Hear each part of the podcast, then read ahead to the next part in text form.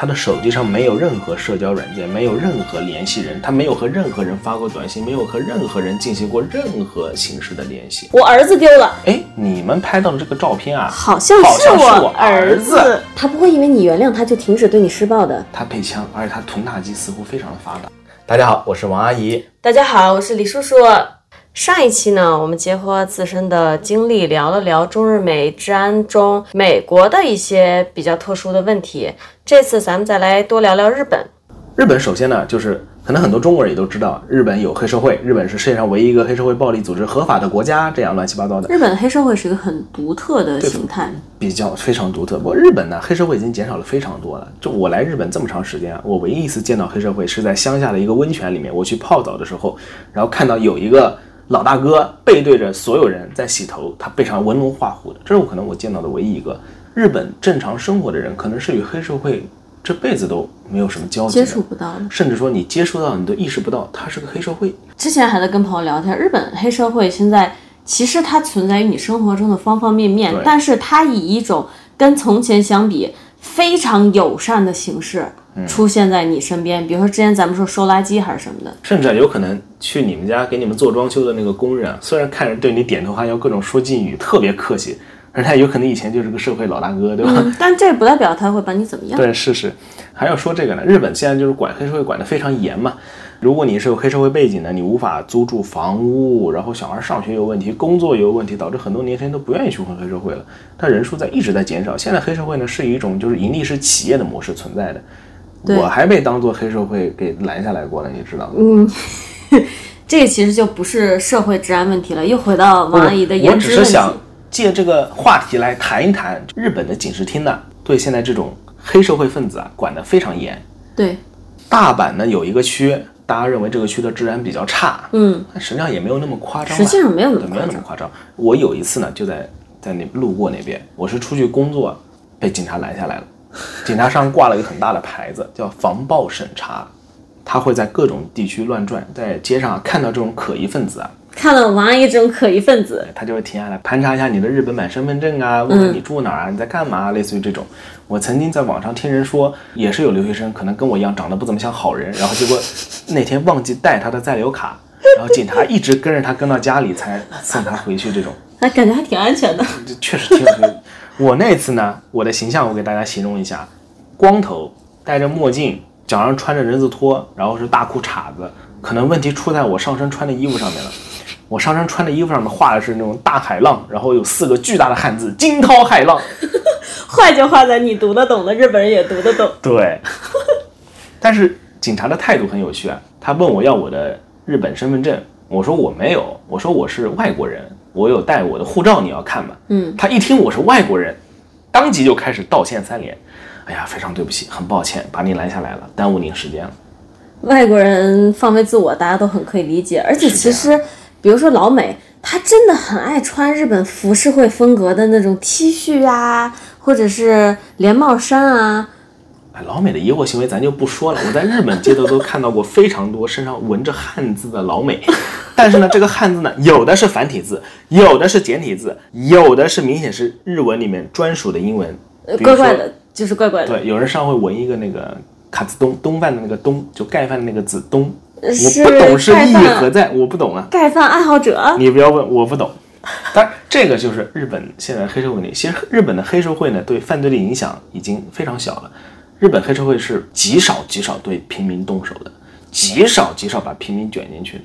去年还不是前年有过一起黑社会的枪击事件，但也是就帮派之间的互相仇杀这种感觉，啊但是发生非常少，也是卷不进平民，是他们自己内部。很难卷进平民。日本其实能传到，比如说让咱们国内的朋友都听到的案件，全部是由社会闲散人员引起的恶性案件吧？对，不过日本之前也抓了一个工程会的老大，黑社会。非常狂妄，在法庭上指着法官说：“我要弄死你！”类似这种感觉。咦家里搜出来还包括火箭筒、手榴弹这样的。啊，对对对就说不要因为我们说现在黑社会怎么怎么着已经规划了，你就觉得它不可怕了啊？倒也不是，总之就是们我们只是从个人经历分享。我我阿姨在日本生活这两年多，包括以前在日本留学什么的，从来没接触到过，我甚至以为已经不存在了。总之就是保护好自己，保持敬畏，不带偏见啊。对，咱们来说另外一个，另外一个真正有影响的，我也接触过的，就是日本的这帮孤独到不行的老人群体。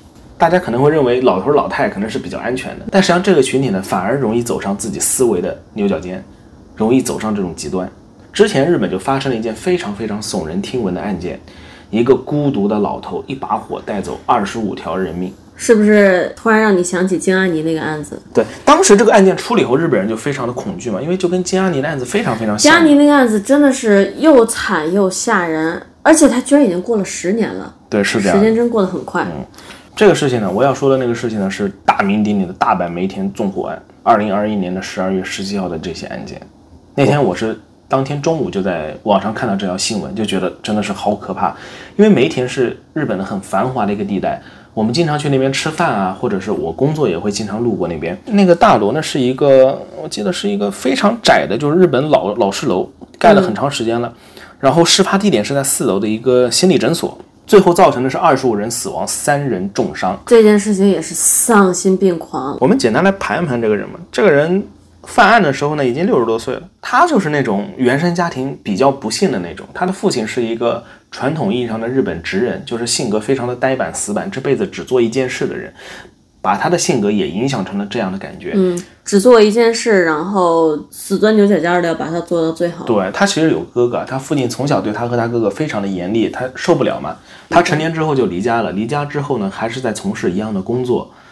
他结婚之后呢，他的性格其实已经开始越来越扭曲了。从小就扭曲，他不知道该如何处理这个各种家庭关系以及人际关系这种。他只会做自己的工作，一直在工厂上班。那个是二零零八年的时候，他和他妻子离婚，他生活愈发困难，然后有点想不开了，他不想活了，有点想死了。在那之后呢，他又开始代工，消极代工，呃，有赌马行为啊，他还赌马。对，这个是采访了他曾经工作的工厂的厂长，厂长说他消极怠工。然后呢，在一一年的四月，他决定自杀了，他想拉上老婆孩子一起死。妈呀！在这个时候呢，他买了盒寿司啊，去拜访自己老婆小孩。结果一吃寿司，他又不想死了。一家人坐一起聊聊天，喝喝酒，对他又觉得开心了。喝酒之后呢，后半夜他又去了儿子家继续聊天。但结果呢，他酒一醒，他又想起了自己的原始目的，他持刀想要杀死自己的儿子。结果他儿子反应很快，报警，他被抓进去了。这是大阪梅田纵火案发生的十年前，是一一年的时候哦，他又就这么钻牛角尖的过了十年。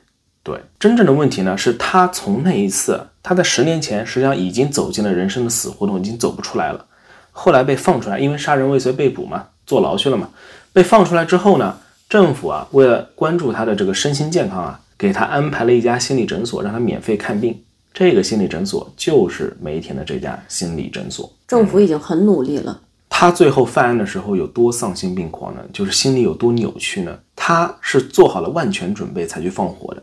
带着油桶骑车去这家心理诊所之前呢，把自己家给烧了。所以说，实际上警方接到的第一通报案并不是诊所的报案，而是他家邻居报案说我们家隔壁啊被烧了，对，被烧了，着火了。对，然后呢，他就带着这些汽油去了心理诊所。心理诊所的布局呢是很狭窄的一个长条形嘛，然后入口这边呢是电梯以及上下楼的楼梯，就是所有逃生的都在都在一起。对他上去之后呢，第一把火就直接放在了电梯口，然后又在那个总出口那边。在自己面前倒了汽油，点上了火。他是想好了，就是我要拉人垫背一起死的。为什么？因为当时有人往外冲的时候，想要逃生的时候，他扑倒了逃生者，直接两个人就滚在那边，堵住了那个出口，所以才导致了这么夸张的死伤。丧心病狂，只能用丧心病狂来形容。当时这个事件最后让我觉得最唏嘘的是，警方发现啊，他已经失去了和现实世界的所有联系。表现为什么呢？他的手机上没有任何社交软件，没有任何联系人，他没有和任何人发过短信，没有和任何人进行过任何形式的联系，他就只有一个人，一个人在他自己的思想的死循环里面越走越深，越走越深。他认为自己生活过成这样，是因为这个诊所没有治好自己的心理疾病啊。对了，还有他身上当时剩下的积蓄好像只有几百日元，几百日元，这一百块钱人民币都没有，没有一百块人民币。就一百块人民币，一顿饭的钱都不剩了。对，这里我从社会治安方面拉开插一句嘴，就是说，所以说我们真的要去重视人的心理问题。很多的恶性案件，它不一定真的是由于犯人有精神问题，但它是有很大的心理问题的。无论是里根那件事儿，还是梅田这件事儿，他们都是在心态上钻进了死胡同。所以心理问题真的要好好重视。是这样的。还有就是日本现在的老龄化社会、少子化社会以及孤独人群增加的问题，未来可能会引发越来越多的社会问题。社会问题。当然，这个不是日本一个国家的情况。我们现在大家应该能注意到，世界上很多国家，尤其是发达一点的，都在面临相同的老龄化、少子化。其实我觉得中国可能要更加注重这个问题，因为中国按照现在的人口出生率，中国是全世界唯一一个还没有进入发达社会就开始进入少子社会的一个国家。是，这以后会成为一个非常严重的一个问题。可能日本就是前车之鉴。日本在现在呢是有一个词叫做“孤独死”的。这是一个没有被任何人发现的情况下，一个人孤独致死，然后直到邻居闻到你房间传出来的味道，对，他会去报警。对，这个在国内也有，但相比日本还是少啊。人都是很脆弱的，每个人都有能力对别人造成毁灭性的打击，威胁到他人的生命。但是由于法律以及社会规训阻止人们去这么做。但是当你成为一个无依无靠、一无所有的孤独人群之后，你很有可能会丧失底线。法律和道德标准已经影响不到你了，你自己都不想活了。你说你还怕这些吗？不怕。这个问题放在日本呢，就会出现非常多的孤独者自杀，也会出现很多像西梅田纵火案这个他会去伤害别人的生命。对，所以为什么说？之前咱们提到国内很多社会闲散人口，他的就业问题呢，近两年还是得到了不错的改善的。不错的改善，通过送外卖、送快递，你能想象，如果一个国家、一个社会上这么大一部分人口，他全都是失业的状态吗？它能带来多大的影响？这是非常可怕的。就咱俩这种丢回国内也是社会闲散人口，那你不能这样讲啊！我是有追求的人。那当然，就是日本除了这个孤独人群，还有一个非常庞大的一个群体，就是日本的死宅群体。这个呢，其实也是日本的社会闲散人口，它跟孤独的老年人也有一点相似，就是它和社会环境相对脱节了。对，生活在自己的世界里面，和社会环境相对脱节。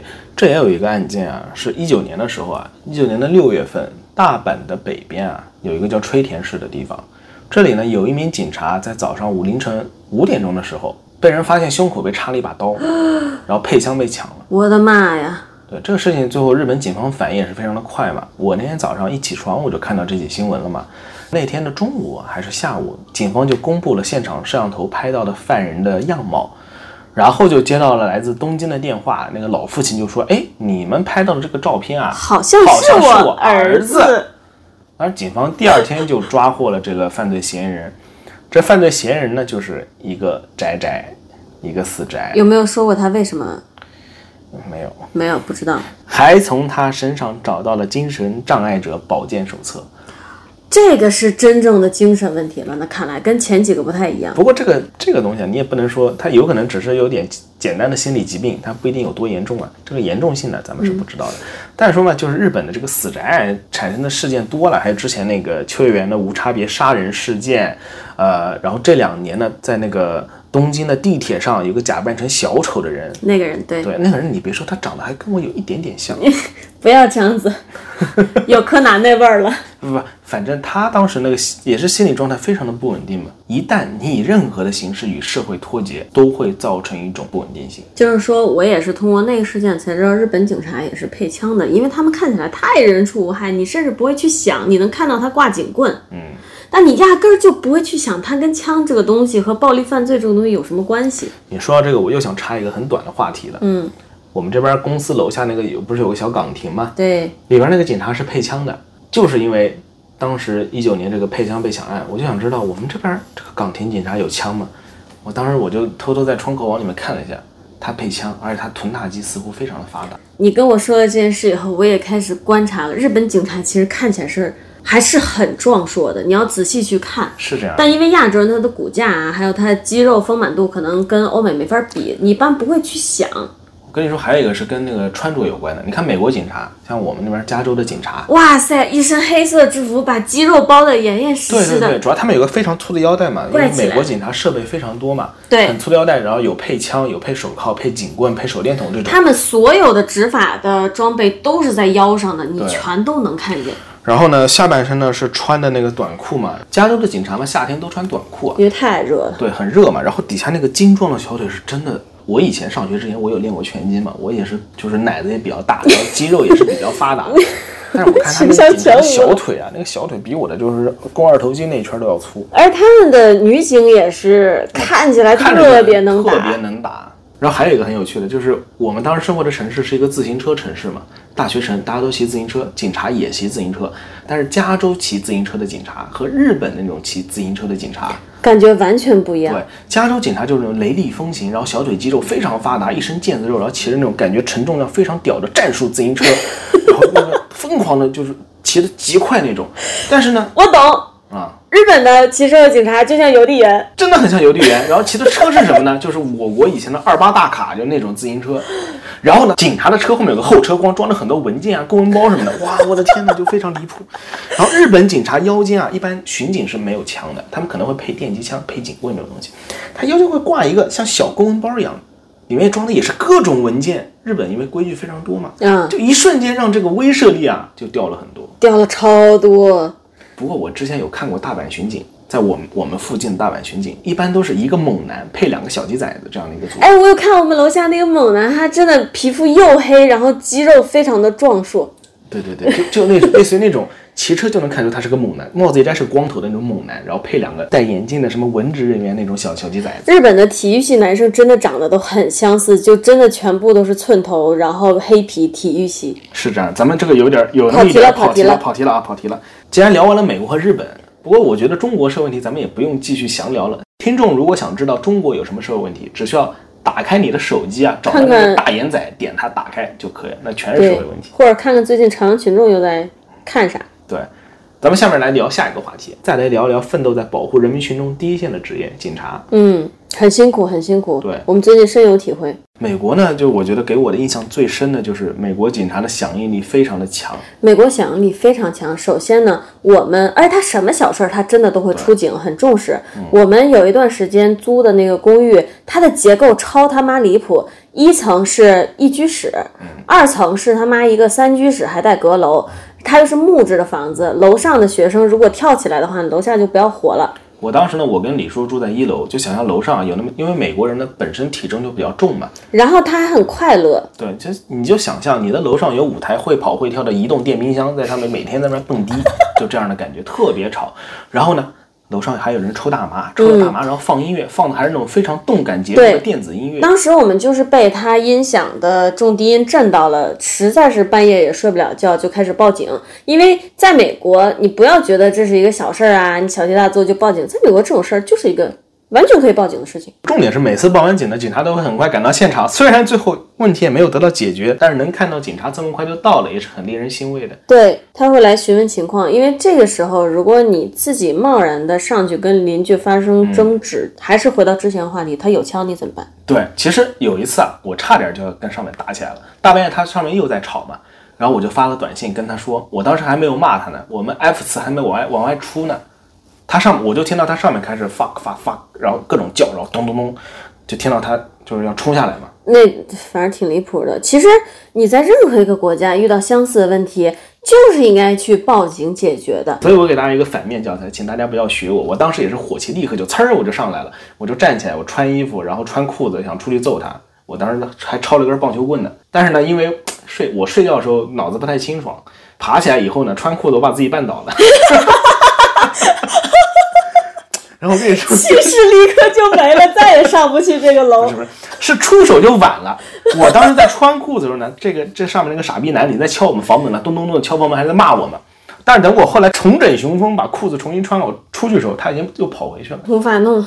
哎，你说这个还有一个，也是跟警察报警响应有关的，也是挺有趣的一个事情。当时我们生活的那个大学城嘛，我记得很清楚啊，有一个案件，有一个女孩子早上啊，在学校后面的花园，就大公园晨跑的时候，对她报警了，说后面有男的在像在尾行我嘛，跟踪我这种。警察也很快就赶到了，结果发现呢，后面那个男的巧了，他也在晨跑，他跑得没你快，可不就一直在你后面吗？但警察真的会为这种事儿过来，而且他，你可以相信他不会因为这个就骂这个女生小题大做或者怎样怎样的。为什么我们能知道这么多关于警察、美国警察响应力高的这个事情呢？因为我们当时生活的这个地区呢，当地的警方真的是无论鸡毛蒜皮大点的小事儿，他都会发邮件发到每一个本地居民的邮箱里，告诉你今天我们这个 police department 处理了一个什么案件，哪怕这个案件就是像我刚刚说的，两个人都在跑步，一个人反应过度，或者是今天又有一个自行车轮胎没了，他都会发给你，特别有趣啊。看哪个沙雕自行车又被偷了。这里面还有一件事情呢，就是关于我在美国打的第一次九幺幺电话，结果呢，却是因为同胞，是因为中国留学生。确实因，居然是因为同胞。王阿姨他们专业里一个女孩，我们这里叫她小 A，在大学期间和另外一个中国姑娘，也是留学生合租。这个室友她的男朋友，还有她男朋友的一堆朋友，也全是咱们国人。这个男的他一个问题就是在我们看来素质不是很高，他经常会不分时场的跑到小 A 他们那边玩儿，不光自己过去，还要带哥们儿，不光带哥们儿，还要带狗，不光带狗，还要带游戏主机过去，恨不得搬家过去打游戏。对，然后事发那一天呢，就是在我们的群里，然后小 A 就说他被关在屋子里了，然后事发的经过是。呃，那天他们还是去玩嘛，然后声音动静非常大，然后小 A 因为要复习，呃，因为过了十一点之后，按照公寓的规定呢，是可以要求非住户离场的。对，美国那边还是比较需要你离开的，人性化的。住户有需求，嗯，但是呢，他们肯定是不想走嘛，然后就吵起来了。呃，吵起来以后嘛，大家争执了之后，小 A 就回房间把他们的网线拔了，因为他们这个玩游戏的游戏机的网线的路由器啊，是在小 A 的房间里的啊，对。结果呢，就引发了这个事件。几个男的把他堵在房间里，然后说要打他，要揍他。真他妈脸都不要了啊！我真说这几个。然后他也很害怕，就在群里发了这个求助信息。然后我当时就开车带了另外一个朋友，另外一个男性朋友，我们一起过去了，就是帮他处理这个事情。我们当时敲门之后呢，我们是文明人啊，我们是跟他们说，就是说已经过了十一点了，你们如果不是这里的住户啊，希望你们离开。当然，对方呢也非常的礼貌，对方非常亲切文明的问候了我的家人和祖宗十八代，内容包括但不限于“操你妈，你算老几？你打我啊？你干嘛？干嘛？来来比划比划！”我不是故意学东北人，是因为他们就是东北人。嗯，我们不是说要地图炮和咋样的，我们有很多东北朋友，非常好的东北朋友。对我们自己有很好的东北朋友，就好像咱们之前说的，就事论事。我现在说他，只是因为他就是一个东北人。当然，这三个人还带两条狗。还不小，算是中中大型犬。啥狗？金毛、拉布拉多？我记不得了。当时我就光脑子里就是上火了，听着他问候我家人了，对吧？这种，他们啪一下把门关上了嘛。好家伙，还挺把门给关上，很横，非常横。然后我当然我舔了个狗脸，我又继续敲门。舔这个狗脸，谢谢。啊，您继续。就请不要在意我这种非常即兴的修辞手法，不重要吧。说一些事实而已。我跟他们说，如果你们不离开。我会选择报警。嗯，然后他又非常非常亲切的问候了我。他一定不觉得你会报警。从他表现出来状态来看，应该是刚到美国，对于美国社会的各种方面还不太了解。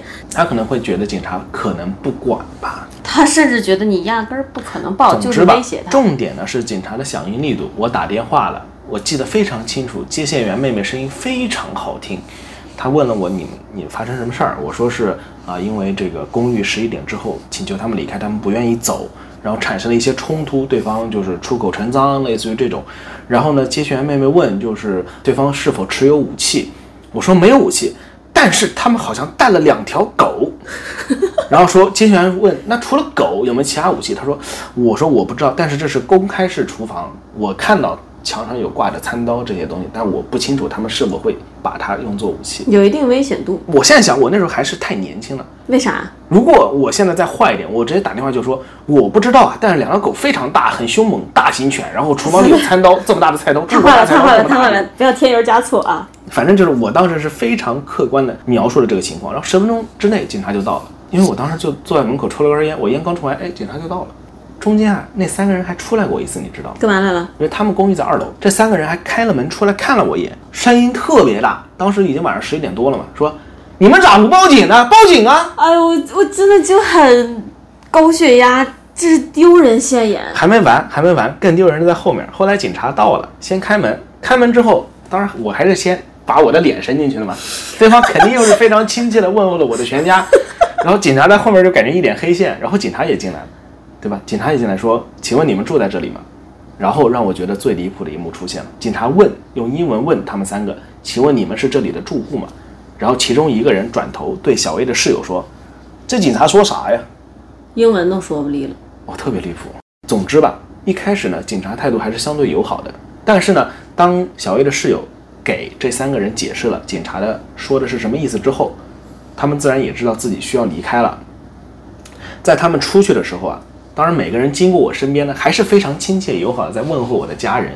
警察虽然听不懂中文啊，但是我觉得“操操你妈”这种已经成为国际通用语了，他这个肯定是能听懂的。这我跟你说，尤其是像在咱们学校华人这么多的地区，当地的外国警察不知道听过多少遍“操你妈对，警察态度也变得不好起来了，就是也严厉起来，是类似于就是推着他们让他们赶紧离开这种。”。嗯，然后这三个人就带着他们的带着很大笼子嘛，提着他们的狗，哎呦，回到了他们的刺儿绿色，你还记得吗？那辆刺儿绿色的小跑车，这让我印象很深刻。这个事件，我没有想到我在海外啊，这些丢人现眼的事儿，我经常在网上看到，但确实没想到能亲身体验。嗯我确实是见识到了，真的是让人印象非常深刻。当然，中间有点跑题啊。我们主要想说的就是这么点屁大点小事儿，留学生群体之间的可能一些口角这种小冲突，警察也可以非常快的到场，并且帮助我们解决这个事件。这个就是说，警察的响应力还是很高的嘛。响应力和对待事件的态度，对，是这样的。嗯，然后呢，咱们来聊聊日本警察。其实日本警察这一块儿，我跟李叔刚刚咱们已经聊过了嘛。对，就是大家很多从日剧中看到的传统日本警察印象都是像小瘦鸡一样的嘛，小鸡崽子，很瘦，穿的笔挺的这种工作制服，但实际上也不是的。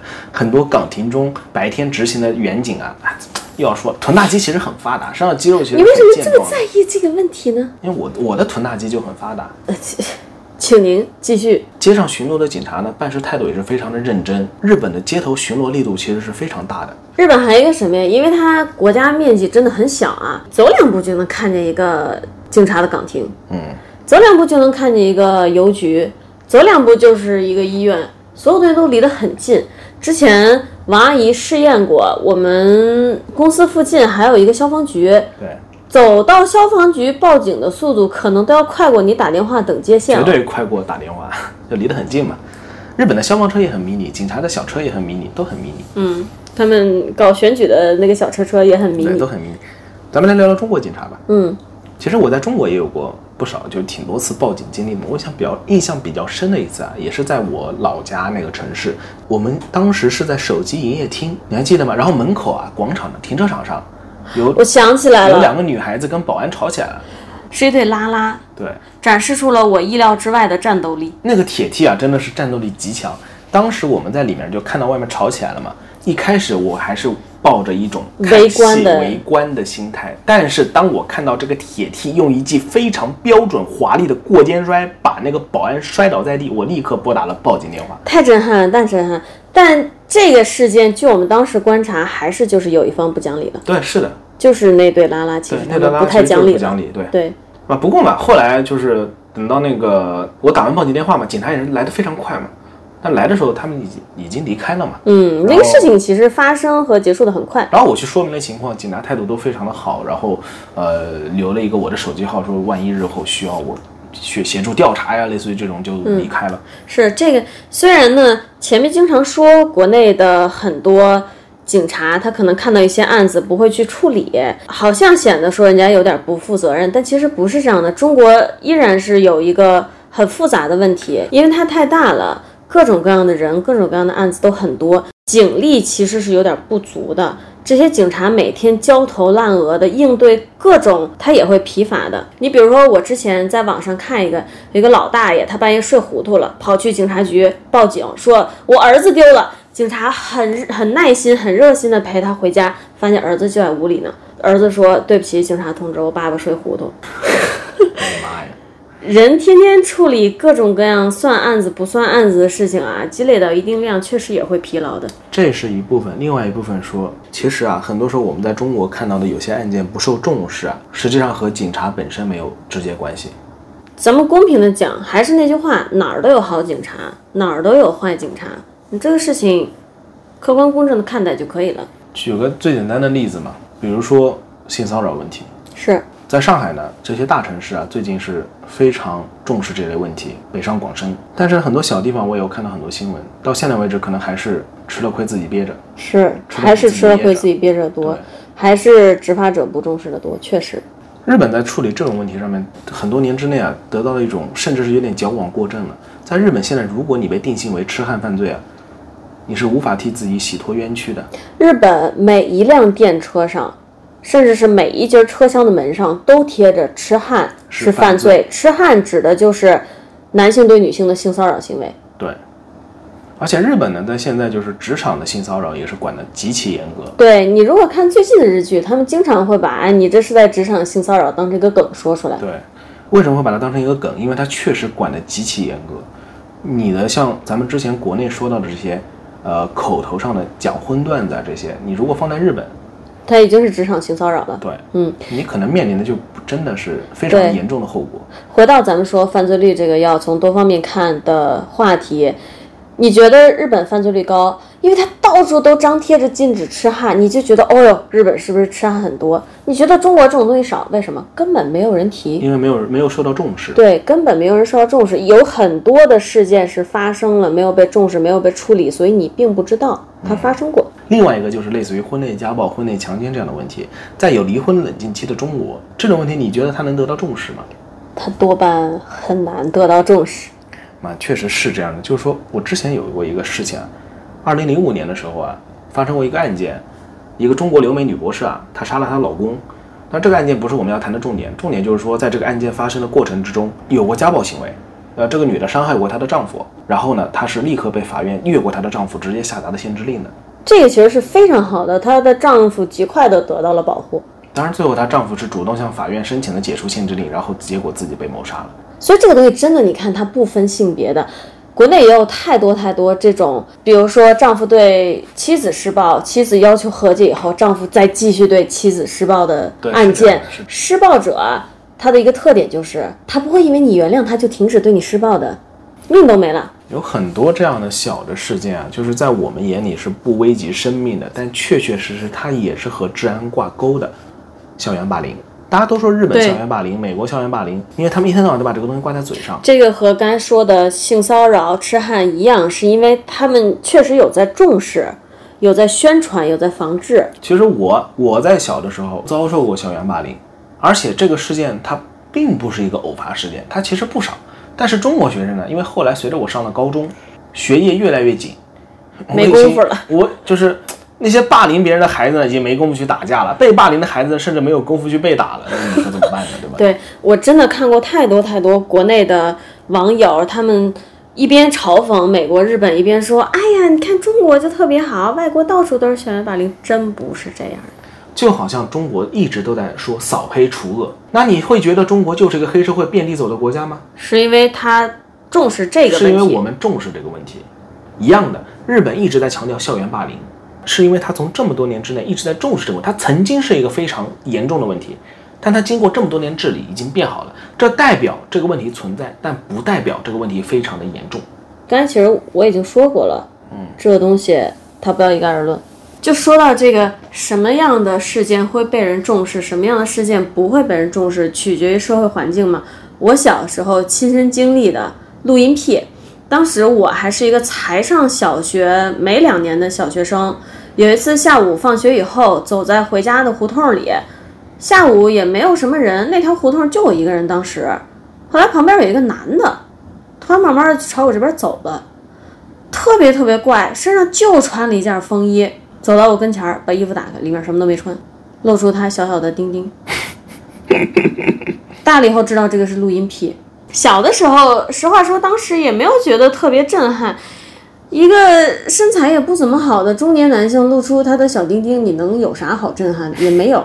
但是这里要说的一点是，这个事情呢，正常处理方式应该是你的父母早就跟你说过，作为一个小女孩，甚至小男孩，有可能遇到这种录音癖，它是什么东西？它为什么会？变成今天这个样子，就是他的心理状态，然后告诉你应该怎么解决，无论是跟家长说呀，还是跟家长讲，你帮我报警啊。嗯，但我当时为什么内心甚至毫无波动呢？我都不知道他是个什么东西，我当时可能都不知道那是个钉钉。嗯，只是一个男的，他突然露出了裸体。确实。一个是家长不告诉小孩这个东西的重要性，你应当如何保护自己。那另外一个原因呢，在我小时候也经历了非常多，就是出现了很多事件之后呢，周围的朋友和亲戚会在你耳边说：“这个事情你干嘛要报警啊？叫警察有用吗？没用啊！你去找找那个朋友，找找这个朋友。”我这里说一句，这个事儿没有什么不能跟别人说的。你第一要做的事情就是报警。警察存在的意义就是帮助你解决这些事情，保护你，你就是要去报警。对，要自己首先要培养这个意识。对，上面我们聊的这些问题啊，有些确实不会影响到生命，但是呢，它会极大的影响你生活安全以及生活幸福度。这算不算作社会治安的一部分？只能说是仁者见仁，智者见智。对，但是我觉得无论如何，大部分警察是真的心地善良的人。我们周围也有几个警察朋友，也都在自己的岗位上发光发热，尽职尽责了。对。确实，大部分的执法人员带着一颗正义的心参加到这个行业中去的。嗯，也不用说被一些网络上的负面新闻过多的影响自己的判断，觉得所有我们的公务人员都是不好的。对，如果真的想了解这个群体呢，不妨找到你们自己家的社区民警，加一下他的微信，加他的联系方式。可以这样的，你不知道吗？国内可以这样的，哇塞！国内很多小区楼底下都有贴一张，嗯嗯，警员的照片，然后我是这个区域的片警，我是这个区域的社区民警。哦，这么好，你可以直接联系他，我这边出了什么事，类似于这种。对对对。不过上海是这样的，我不知道其他地区是如何没关系没关系，嗯。我们来进行一个简单的总结吧。首先我要说的就是日本和美国的案件透明度非常的高啊。我们在做这期节目的时候去找之前发生的案件，可以很轻易的找到所有的详细信息。对很多数据，无论是治安方面的、医疗方面的，甚至是天气地质方面的，日本和美国，还有一些其他国家，比如说澳大利亚呀、冰岛啊，他们的数据还是相对透明的，在网上。哦，为什么澳大利亚和冰岛怎么扯到冰岛去了？这些我只是说这些国家确实它的数据是相对透明的。国内好奇你是去搜了冰岛的什么东西？没有啊，你不许问啊！你就突然想到了是吗？你不许问。总之，OK，总之，但是。因为像我们以前大学要做论文的时候，你不可避免的要去查数据，这倒是对。但是每一次查到国内，可能就会遇到一些问题。还有一种是很有趣的，就是行政上的这个措施啊，区别挺大的。你知道我想到一个什么事情吗？就是之前日本尼奇的那个很搞笑的那个案件。日本尼奇市呢，把那个全市所有人的个人信息啊，他们准备跟一个第三方公司做一个合作，做一个类似于那种市政的信息系统这样的感觉，然后把这个 U 盘啊。里面装着全是所有人的信息，给了这个业务员这种感觉。然后这个这个哥们儿呢，那天拿了 U 盘放在他的公文包里，他喝酒去了。呃，很很有日本特点，对，很有日本特点。然后他喝醉以后呢，躺在路边睡着，这一点呢也非常有日本特色。这很日本。第二天他的公文包就丢了，这个也挺日本特色。这很日本。日本的政府效率非常快啊！第二天，这个傻屌在路边一睡醒，发现包没了，立刻就是打电话，对不起，我包弄丢了，即刻就是开新闻发布会，然后一排市领导，还有那个企业的领导，哎呀，大家各种鞠躬道歉。结果第二天那个包就被人捡回来了，而且是人家自己送回来的，对啊，人家自己送回那种感觉。对，但我觉得就我当时是真的产生了疑惑，那你们干嘛不就这个事儿出了先按着不报？你两三天内如果找回来了，就当这事儿没发生过，内部批评教育不就完了？你还拉出来全国面前丢脸？但是日本人确实就是这么一个日本人会这样处理，放到中国、美国就不一定了。还有那个啊，日本人真的屁大点小事儿都会报。之前那个、那个、那个锅啊，对对对对，也就日本人的处理方式真的让有时候让我觉得就又好笑啊，又费解。之前呢，日本开国会啊，然后有记者啊拍到有一名议员啊在开会的时候，居然拿着手机在某亚上购买锅。然后呢，这帮无聊的媒体人啊，他们也买了同款的锅，去这个议员家门口敲门，拿着这个锅采访。请问这个锅好用吗？议员自己都笑了，你们好无聊啊！请问这是什么锅呢？好用不好用呢？就真的很很离谱。其实我们今天本来是想深入的，也想剖析一下在中国发生的这些各种事件。去讨论一下的，因为我从小到大在中国长大的时候，周围其实发生了不少比较重要的事件，但是呢，我并找不到相关信息。对，就比如说我在小的时候印象很深的一起案件，是我们那个城市周边有一个，也是另外一个县城，他们当地有一个造纸厂，因为造纸厂一直排放污水污染，然后村民就集体反抗，当时闹到了他们的区政府那种地方。大家拿着锄头，还跟警察发生了流血冲突，嗯，闹得非常大。不过这个事件在当时呢就没有上报纸，而且那个时候社交媒体还没有现在这么的发达，全国都是不知道的，只有我们本地只有本地人对，只有本地人知道。可想而知，当我想分享这样的事件的时候，过了这么多年，我是什么都找不到的。最开始不是说你要看犯罪情况，你可以去搜数据，但数据只能作为参考嘛，就是这个原因。你的数据准不准确？它准确率是百分之多少？咱们都不知道。作为普通人，近年来其实要感谢社交媒体，让很多的事件让大家得到披露哈。实际上，我想告诉大家，世界并不是越变越坏的。只不过是很多事情以前我们不知道，我们的信息源有限，现在我们知道的更多了，只是因为这个原因而已。对你单看在媒体上被披露出来的治安方面的新闻，实际上确实无法判断世界到底是越来越好了，还是越来越坏了。虽然我们之前分享了很多在中国、日本和美国的发生了很多案件，但是呢，实际上在我的眼里啊，我的生活经验上来说，在这三个国家生活都是比较舒适的，也是很安全的。三个国家都是有安全的地区，你可以这样理解：你只要找对了这个治安相对安全的地区去居住，都是 OK 的。当然，在美国可能尤为重要，美国的不同的地区的这个犯罪率差别啊是非常大的。如果你有兴趣、有意愿要移民美国，或者是去那里上学居住，那么要提前搜索一下你所要搬入的地区，它的治安如何。对，还有一个，我觉得在美国真的要对枪有一个正确的认识，对它要保持敬畏。因为之前还有一个案子，就是几年前也是很轰动，有留学生不小心误闯了别人家的草坪，他只踩到草坪上，就被这家的居民当成是入侵者给射杀了。那其实这个呢，就是一个很复杂问题，也跟你我不能说说是谁对谁错，真的不行。跟我刚刚说的有关。这个社区如果它本身紧张度比较高，犯罪率比较高，那么居民本身他自己也会时刻保持一个非常高的警惕度。对，你在美国就是要对法律和枪有一种敬畏感才可以。对，是的。那么日本呢？其实就是我觉得，如果住在日本，你要找离自己最近的岗亭在哪里？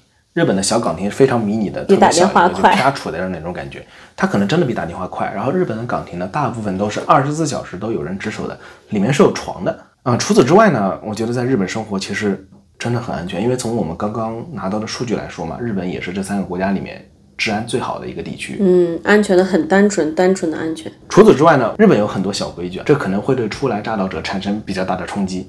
但是当你习惯这样的生活之后呢，你会觉得，它其实是为你带来便利的，对，是的，因为你遵守这个规则，别人也会遵守这个规则。是的，嗯，在中国我们其实不怎么好评价，因为就像我们之前说的，拿到的数据和信息其实比较少。但是我们肉眼可见的中国在逐渐的越变越好。你如果就是像咱们这种屁民，每天早上起来八点出门吃个早点，感觉是非常安全的。周围也都是跟你一样出去吃早点的邻居，有啥好紧张的？是这样的，也是分地区，真的分地区，对。其实中国很多的不安定感啊，反而是来自于这个社会的，信息的不透明度。就比如说我今天搜这些信息嘛，我搜不到，我就会对这个公信力产生一定的质疑，会让我有种不稳定、不安定，感到害怕。这个事情很难说。你像美国他妈那么高犯罪率数据一放出来，慌还是要慌的。对，国内呢是数据看起来不太高，但你也不知道它到底是高还是不高。其实我们今天还漏了一个内容啊，咱们可以下次再聊，就关于美国的这个强奸犯追踪系统，哎这个其实挺有趣的，咱们可以以后再聊。那么今天节目就先到这里吧。希望我们能带大家更近距离的看一看这些社会的你在新闻上看不到的方面，让你对它能有一个相对更全面、更客观的认知。嗯，那么今天先到这里，拜拜。拜拜。